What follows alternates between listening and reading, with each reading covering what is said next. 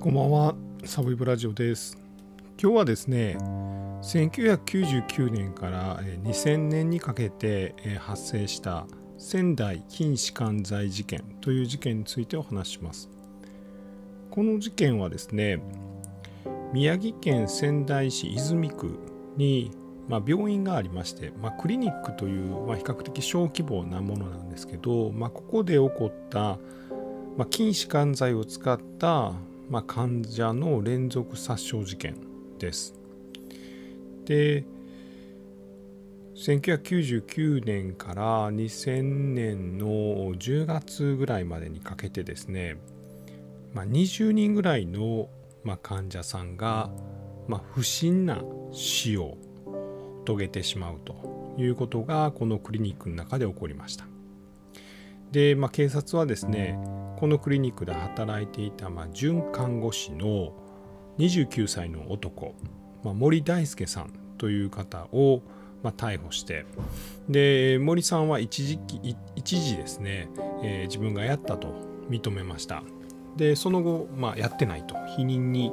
え転じるんです、まあ、ですが、まあ、最終的に無期懲役となりまして、えー、今なお、まあ、服役しているという状態です。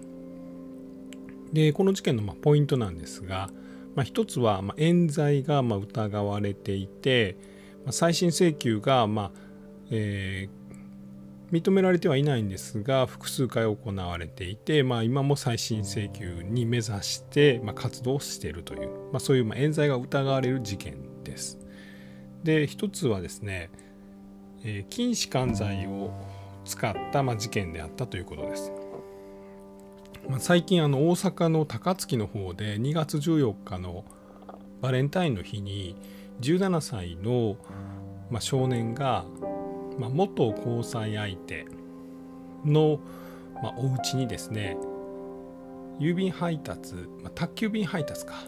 の人を装って、まあ、宅配ですってやってきて、出てきたそこのお母さんを、警棒で殴りつけて、まあ、さらにその筋弛緩剤これ自分で作ったということなんですけれどもそれを注射して、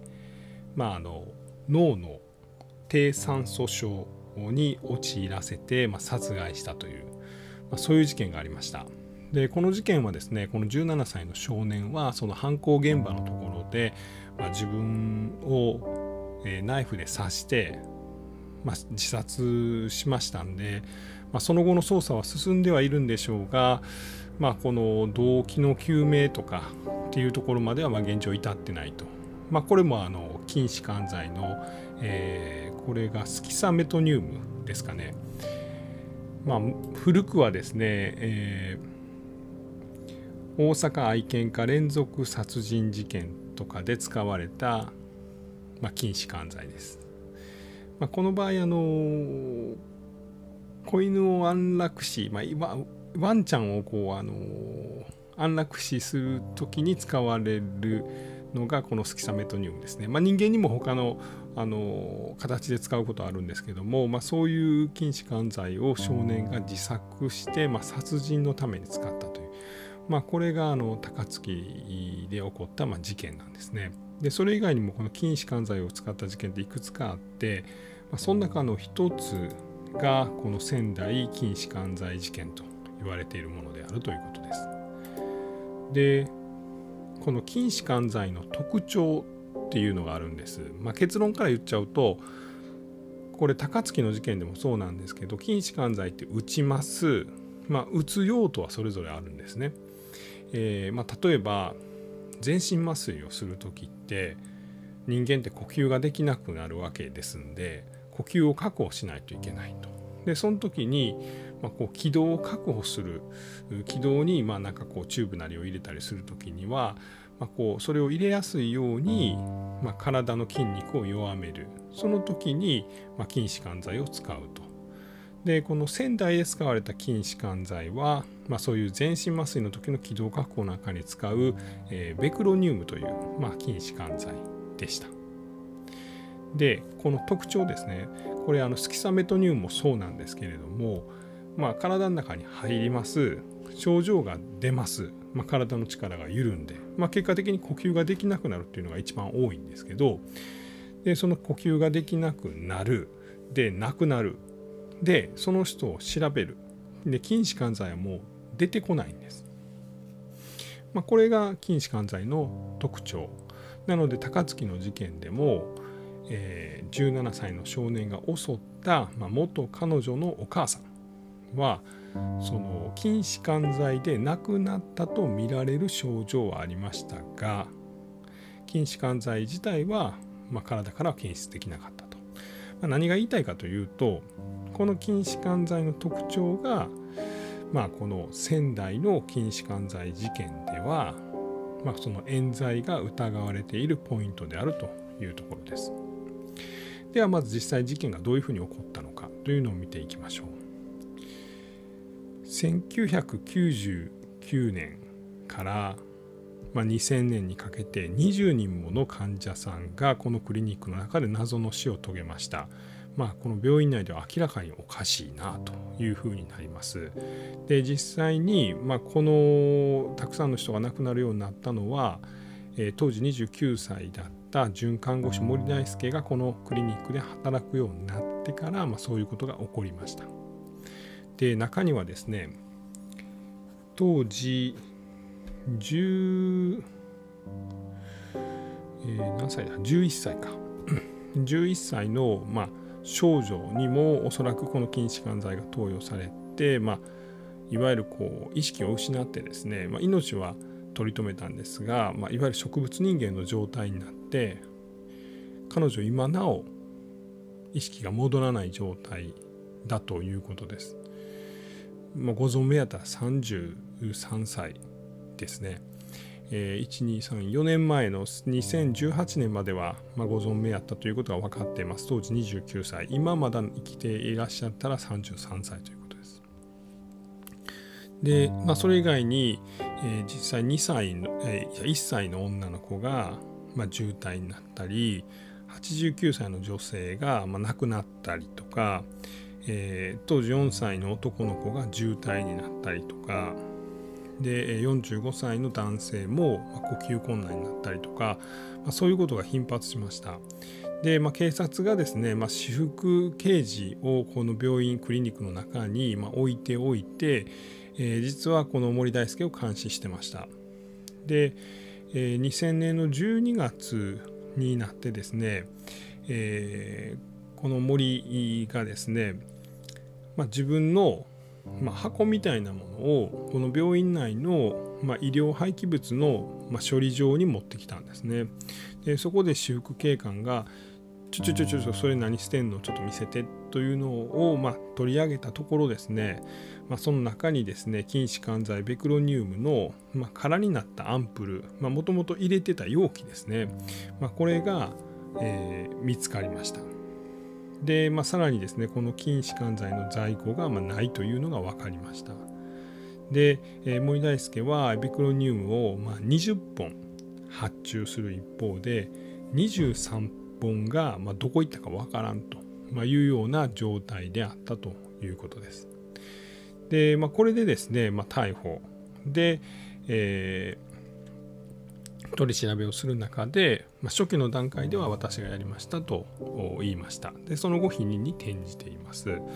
まあ、ここはですね、まあ、弁護側はですね、まあ、かなり厳しい取り調べがあったので、えーまあ、嘘の自白を強いられたというようなことを言っていますで、えー、その後ですね、えー、裁判が行われましてで、えー、2004年に地裁ですね一審が無期懲役となりまして2008年の2月25日に無期懲役が最高裁の上告却下で確定をしました。で、えー、その後ですね2012年と2014年に再審請求みたいなのが行われてまして、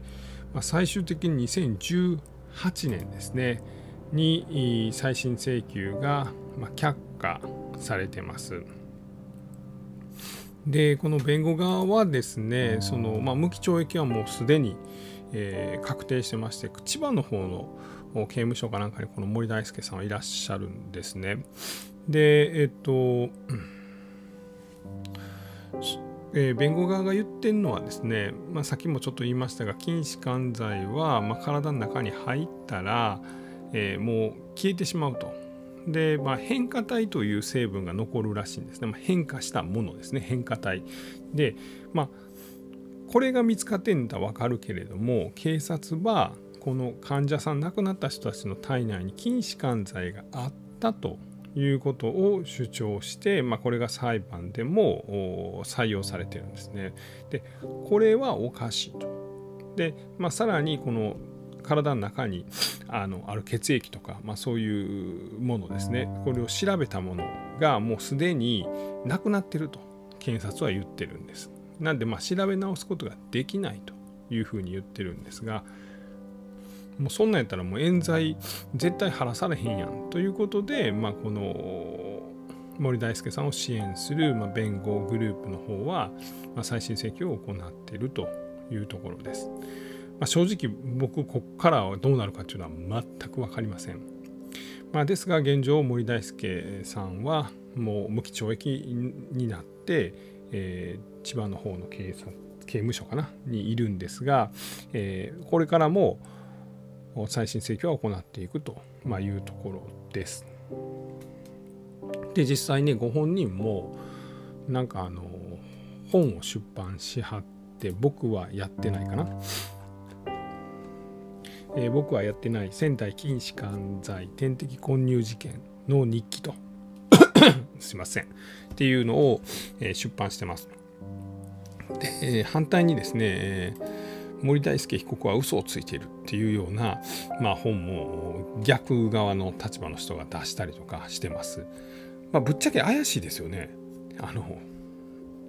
その捨てようとした中に、まあ、アンプルが入ってて、まあ、発注係であってっていうところで言うと、まあ、疑われたんだろうなとしかもその人が働き出してから、まあ、そういうその事件が起こったっていうことなんで、まあ、それは疑われはしただろうなというのは思います。やったかどうかは僕は分かんないですよ。